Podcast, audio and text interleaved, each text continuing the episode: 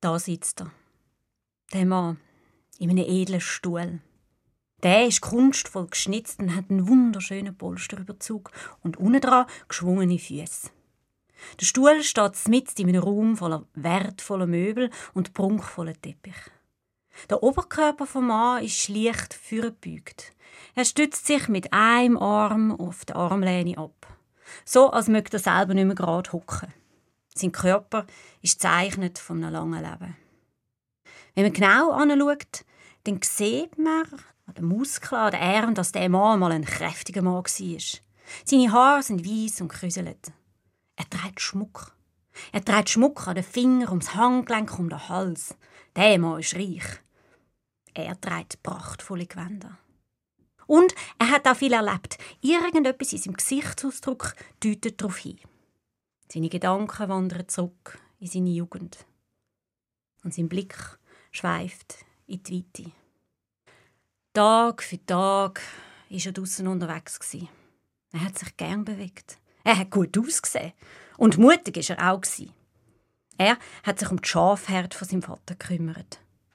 Das Leben draussen war nicht leicht, dort wo er gewohnt hat. Die Natur war karg und felsig. Kaum einen grünen Fleck Wiese hat man gesehen. Es hat Tage gegeben, da ist nicht einmal ein anderer Mensch auftaucht. Die einzigen, die ihm zugelassen haben, sind seine Schafe. Einsam sind die Tage. Aber das Leben hat ihn erfüllt.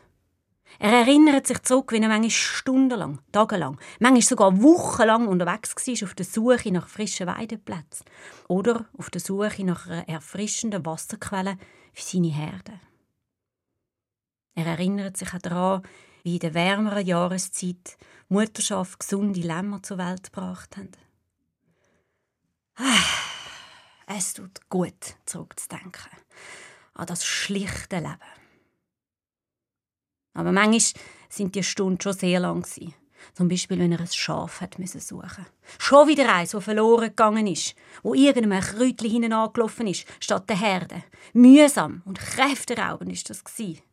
Ab und zu hat eins oder mehrere von seinen Schafen einen Wolf gewittert. Wie eingefroren sind sie stehen geblieben, haben die Augen weit aufgerissen und haben ihn angeschaut, wie verängstigt die kleine Kind. Von seinem inneren Auge sieht er noch genau das schreckliche Weisse in den Augen der Schaf. Er zittert, wenn er nur schon daran zurückdenkt. Auch er hat amigs Angst gehabt. Der alte Mann hört das verzweifelte Blöken, wenn eins von seinen Schafen sich verletzt hat. Auch das hat Namix an Kind erinnert. An ein kleines Kind, das schreit. Das Geräusch wird für immer in seinem Gedächtnis eingeprägt bleiben. Er seufzt tief und richtet sich ein auf auf seinem Stuhl.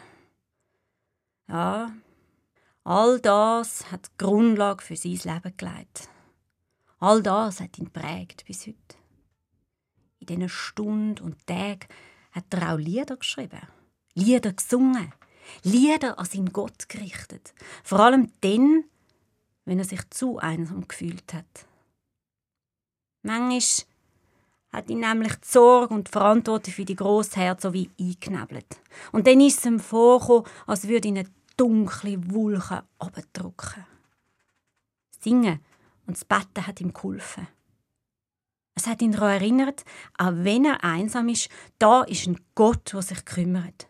Er kümmert sich um seine Schafe, aber er kümmert sich auch um ihn. Er lässt ihn nicht allein, auch an diesen schwierigen, dunklen Tagen nicht. Der Herr ist mein Hirte. Mir wird nichts fehlen. Lieslig summt der alte Mann eine Melodie. Das war die Geburtsstunde von einem berühmten Lied, der Psalm 23. Liebe Hörerin, liebe Hörer, Sie haben es vielleicht erkannt. Ich habe Ihnen vom König David erzählt. Er war als junger Mann ein einfacher Schafhirt. Erst später ist er König von Israel geworden. Der König David hat Erfolg erlebt als Heerführer. Er ist beliebt und schön. Aber er hat auch sehr strube Zeiten durchlitten in seinem Leben. Sein Konkurrent ist krankhaft eifersüchtig auf ihn. Er musste flüchten in ein fremdes Land. Grosse Sorgen um seine Familie haben ihm das Leben schwer gemacht. Und in einem schwachen Moment hat er einen schlimmen Fehler gemacht. Er hat eine verheiratete Frau verführt. Sein erstgeborenes Kind ist bei der Geburt gestorben. Und er hat seinen Lebenstraum nicht verwirklichen. Er hätte Gott einen wunderschönen Tempel, ein Haus bauen aber er ist mitten in der Planungsphase stecken geblieben. Kurz gefasst, der David hat so ziemlich alles erlebt. Vielleicht ist das Phänomen vom Älterwerden, so ab der Lebensmitte oder später, dass man immer öfters anfängt zurückzuschauen und überlegt, was war bis jetzt. Aber was denken Sie, wenn Sie einen ruhigen Moment haben und zurückdenken? Was aus Ihrem Leben kommt Ihnen denn in den Sinn? Kennen Sie vielleicht die eine oder andere Situation, wo der David erlebt hat? Ich begegne täglich Menschen, wo ein Stück weit etwas von dem verstehen, was der David auch erlebt hat. Sie sind geflüchtet in ein anderes Land oder vor Situationen. Sie trauern um einen lieben Mensch. Viel Viele sind einsam. Oder sie erleben ihr Leben als ständigen Kampf. Ein Kampf gegen Armut, ein Kampf gegen die erkrankte Psyche oder ein Kampf gegen ihre Sucht. Andere catchen immer noch daran, dass ihr Lebenstraum nicht wahr geworden ist. Ein paar von ihnen leben mit dem inneren Satz, wenn ich mich nur damals anders entschieden hätte. Oder wenn das und das nicht passiert wäre, dann könnte ich jetzt glücklich sein. Unser Leben läuft oft nicht unseren Wünschen und Vorstellungen entsprechend. Warum erzähle ich Ihnen das alles? Und auch vom 23. Psalm. Warum ist der Psalm eines der beliebtesten Lieder der Bibel geworden? Ich denke, es ist, weil das Lied von jemandem geschrieben wurde, der weiß, was Verzweiflung heisst. Er hat es selber erlebt. Die rauche Seite vom Leben, das Scheitern, Verzweiflung, Verlust und noch viel mehr. Der Lebenswind hat dem David kalt entgegengeblasen. Aber er hat an dieser Überzeugung festgehalten, mitten in all dem ist ein Gott, der um alles weiß.